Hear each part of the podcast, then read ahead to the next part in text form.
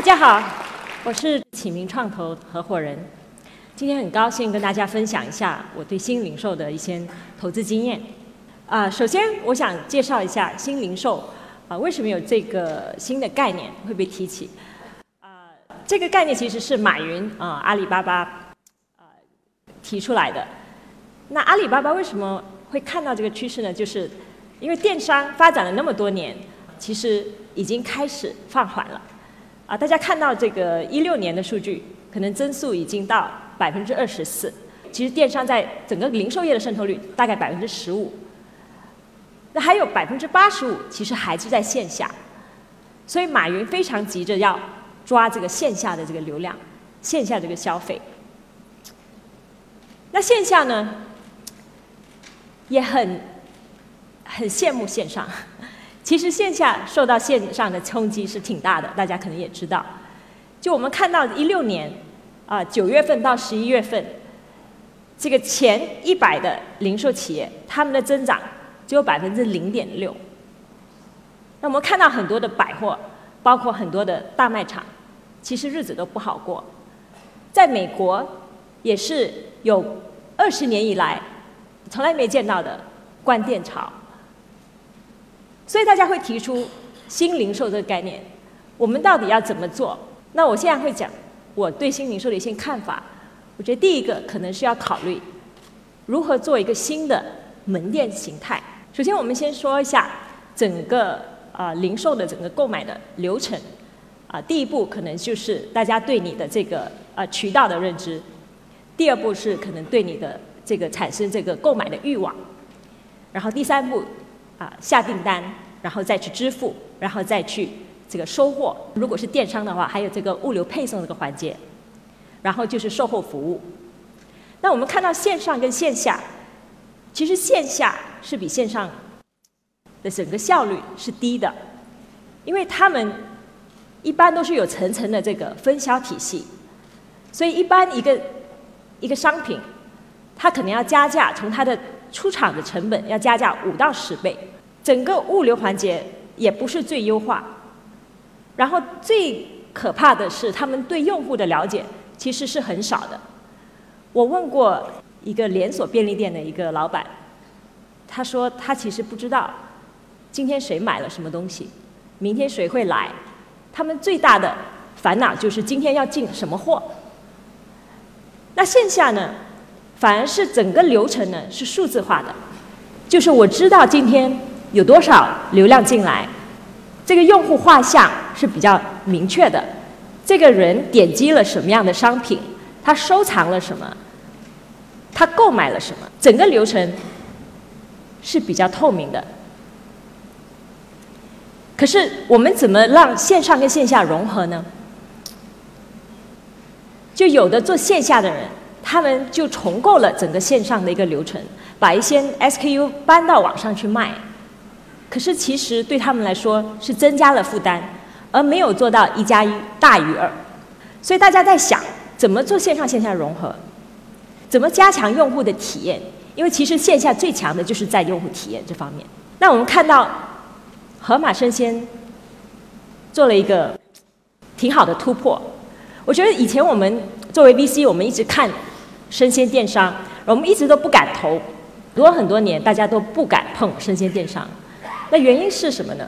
它有两个特点，一个是损耗非常高，第二个就是它履约成本也非常高，就是你可能要建整个冷链物流体系才能够做好生鲜电商。那盒马它怎么做呢？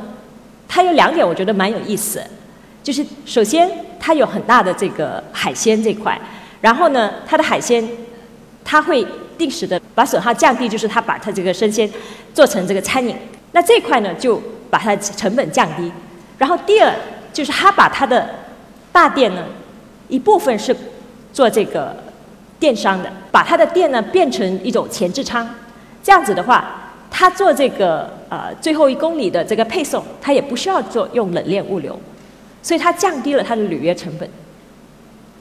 所以我觉得盒马生鲜在这个整个生鲜这块是蛮有竞争力的，它解决了以前电商生鲜电商不能做的事情。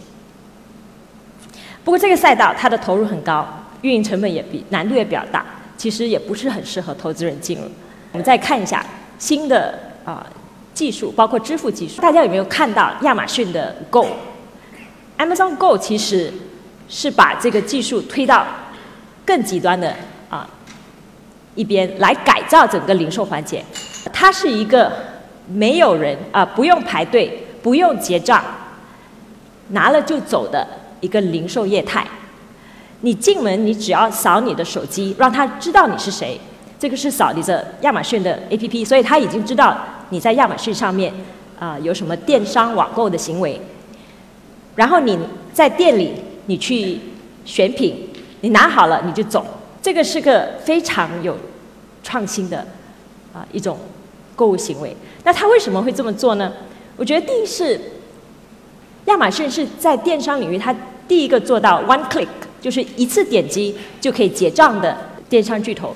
所以当时他想把这个体验也复制到线下，那怎么做呢？就是这个 Take and Go。那背后的技术呢是什么？你可以看到啊，上面是有很多的这个摄像头，有很多的传感器，包括重量的传感器等等。就它可以辨别出不单单是商品，就是你拿了什么，还有就是谁拿了什么。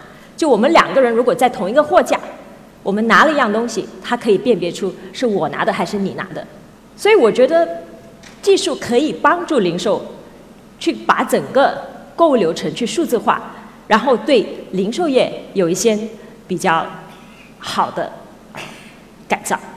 我们看到的，嗯，可能的改造呢有几方面啊。首先就是我之前提到的这个需求的预测，就是你能不能够很有效的去预测今天。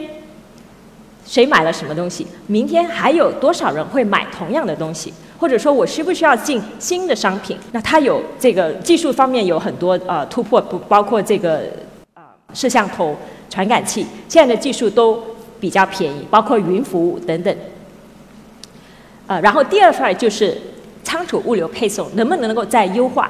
比如说我可以看到有多少人把这个商品放在这个篮子里面，那我的。仓库那边是不是能够就自动去补货？另外就是在这个营销方面，就我能不能够通过呃 BI，就是这个软件分析、大数据分析跟 AI，就不断的学习，就是用户的需求，我能不能够看我推荐这个商品给这个用户，他是否很喜欢？比如说我们说现在年轻人很喜欢二次元，那如果是另外一个呃年轻人进来，我觉得他很有可能也会喜欢这个。二次元的这个包装，我能不能推荐给他一个二次二次元的手办等等？那下一个新，我觉得就是新的场景。我们能不能够更加的接近用户？比如说小区的场景，因为大家都说，可能我们大家都有啊八个小时，分个三个八个小时的呃时段，我们八个前八个小时可能我们在家，在小区，然后我们另外八个小时我们可能在办公室。然后另外八个小时我们在睡觉，然后可能周末我们这个办公室的时间就花在商场，所以大家会不会去有没有去想去抓这小区的流量，包括这个办公室的流量，还有商场一些某一些位置，然后用一种新的扩扩张的模式，因为其实传统零售我们看到一个很大的问题就是，一是选址，一旦你选错了，这个商场不行。各种各样的原因，这个店就营业就不是特别好。那我们能不能够更低成本去去试错？能不能够，如果我们开不好的话，我们就可以移走？这个是我们看到的一些新的业态。就刚才提到小区的这个场景啊，我投了一家叫啊冰果盒子，它是做无人便利店的。那有很多人就说，无人便利店它只是省了人力成本，那这个其实也不是占比很高。不过其实我们看到的不是这样的。就是我们宾果盒子的创始人他说过一句：“我不是因为无人而便利，我是因为便利而无人。”就是因为他看到的是我们的抓的这个场景，就比如说小区的场景，其实是很多时候它的人流量不够多，所以它没有能力支撑一个便利店。因为一是我们无人，所以我们没有人力成本；二是我们这个盒子的成本也非常低，我们没有这个很高的折旧啊跟装修成本。啊，然后第三，我们的租金也比较便宜，因为我们都是跟物业谈合作，所以我们通过降低所有的成本，我们可以在小区也可以很好的运营起来。然后也有人问，就无人便利店跟自动售卖机有什么不同？跟夫妻老婆店有什么不同？就我们跟自动售卖机的不同，就是我们的 SKU 会比较丰富。然后我们跟这个夫妻老婆店的不同，就是我们是比较有品质的。然后跟传统的啊便利店有什么不同呢？我们是零距离，跟你是非常。近的距离，还有一个场景就是办公室，可能很多人都就是去一些这个创业公司都会看到，就是在这个呃前台啊或者在他们的这个呃厨房会有一个这个无人货架。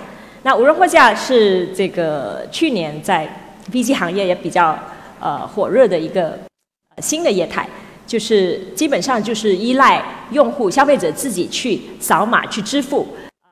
完成这个购买，就是一般都是一些饮料啊、小零食啊等等。那这个是一个非常简单粗暴的一个模式 啊。不过呢，这个也吸引了很多人、很多 VC 的投资。那主要是因为呢，大家都看到这个新的场景、新的线下的流量。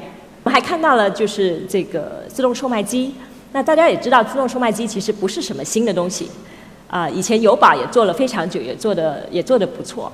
不过我们看到新的自动售卖机出来呢，就是比如说范美美啊，它是做这个饭盒的，然后它是在这个办公室的大堂里，让你直接加热，然后直接呃可以没有计划性的这种购买盒饭。还有就是天使之城啊，它是做鲜榨的橙汁，让大家可以新鲜的果汁可以喝。这两家其实更好的是用高的客单价来赚钱。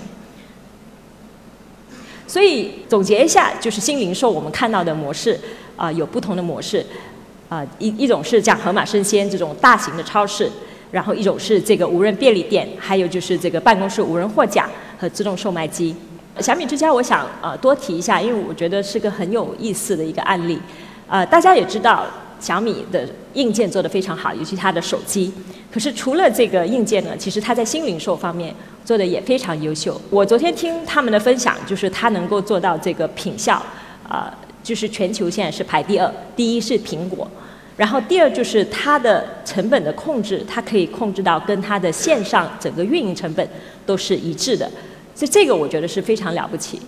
不过它其实是有一个铁人三项的盈利模式，它最赚钱的其实是它的这个互联网的服务，包括它的。啊，云服务、它的游戏啊、它的内容等等。所以，当你在一个新零售的这个战场上，你在竞争的时候，你可能要看到，就是你的竞争对手他们是在什么样的一个维度在跟你竞争。小米是非常有意思的，它的新零售那块虽然做得非常好，也许不是它最赚钱的那一块。我想总结一下对我对新零售的一些呃理解。就我觉得，首先是大家看到了这个线上的流量，这个红利期已经过了，然后这个线下，啊，这个是这个价值的洼地。不过怎么去挖，我觉得大家要想清楚。啊，我们可以利用技术，我们可以尝试这个新的场景，我们可以做一些这个加强这个线下体验的一个方式。可是这个领域还是要不断的探索。我觉得这个行业真的是太新了，大家都在。都在探索，然后获客，大家现在就说一定要去线下，一定要去获客。不过线下获客只是第一步，我觉得更重要的要考虑如何去提高效率，如何去做更好的供应链，能不能够用利用这个人工智能去改变你的仓储、物流、配送等等。还有最后就是你要怎么做好用户体验，这个包括精准营销，包括让用户有一个呃。无缝接的一个体验。最后，我想说，就是有人问我，就是，嗯，冰果盒子会不会这个因为无人而取代很多呃收银员的这个工作，就是让很多人失业？我想说的是，那个时候创始人跟我描述一个未来的愿景，就是一个夫妻老婆店呃的这个店长，他可以啊在他的手机上就可以管理十家店，甚至二十家店。因为通过这个远程的啊数据等等，他所有的进货啊，所有的防盗，所有的管理都可以做得非常好。那你觉得这是不是很好的愿景呢。好，以上就是我对新零售的一些理解，非常感谢。